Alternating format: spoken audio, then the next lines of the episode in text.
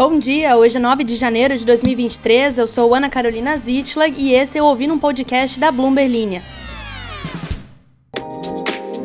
Hoje, nessa edição especial, você escuta sobre a repercussão no Brasil e no mundo da invasão das sedes dos poderes em Brasília e o que esperar em seguida.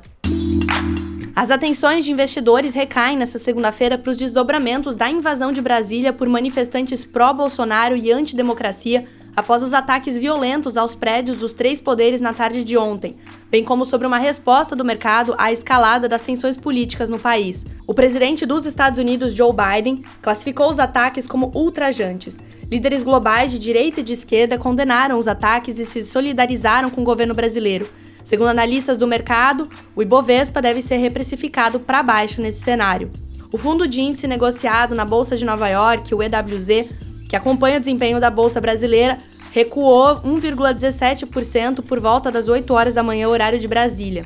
A expectativa é de mais volatilidade na Bolsa Brasileira nesta segunda. Dados de inflação no Brasil e nos Estados Unidos, a prévia do PIB e números das vendas no varejo por aqui devem movimentar essa semana que está apenas começando. Próxima notícia. Milhares de manifestantes subiram a rampa do Congresso Nacional em Brasília e tomaram a área externa sobre o prédio nessa tarde de domingo, rompendo o bloqueio da segurança imposto pelo ministro da Justiça Flávio Dino. Muitos invadiram a parte interna do Congresso, o Palácio do Planalto e o Supremo Tribunal Federal, com cenas de depredação em vídeos que circulam nas redes sociais. No início da noite, a Polícia Militar e a Força Nacional conseguiram retomar o controle dos prédios e dispersar os manifestantes com uso de spray de pimenta e bombas de efeito moral. Os manifestantes vestidos de verde e amarelo e simpatizantes do ex-presidente Jair Bolsonaro questionavam o resultado das eleições presidenciais que deram a vitória ao presidente Lula. Desde o fim do segundo turno, em 30 de outubro, apoiadores do ex-presidente protestam nas redes sociais em diferentes cidades do país, chegaram a obstruir centenas de estradas e avenidas em novembro.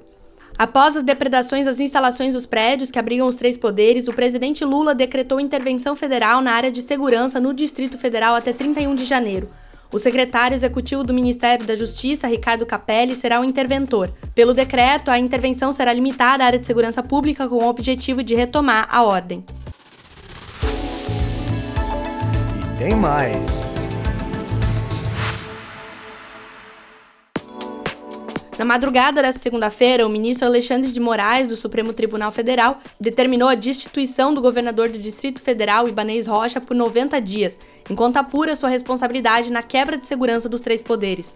Moraes também deu à polícia 24 horas para dispersar os partidários de Bolsonaro que estão acampados em frente a quartéis militares em todo o país desde que o líder conservador perdeu por uma margem estreita. O evento foi comparado no mundo todo à invasão do Capitólio nos Estados Unidos em 6 de janeiro de 2021. O Brasil ganhou os holofotes no domingo com a imprensa local e global noticiando e repercutindo a invasão. Segundo Luiz Otávio Leal, economista-chefe do Banco Alfa, os atos violentos contra o poder colocam em xeque a noção de transição pacífica e podem afetar a confiança dos investidores estrangeiros no país. Já Héctor Sanches, economista-chefe da Ativa Investimentos, avalia que a ação enfraquece a direita. Segundo ele, espera-se um fortalecimento da esquerda ao ser criada uma situação no qual o status quo é de esquerda, foi vítima de um ataque e sua autoridade de direito.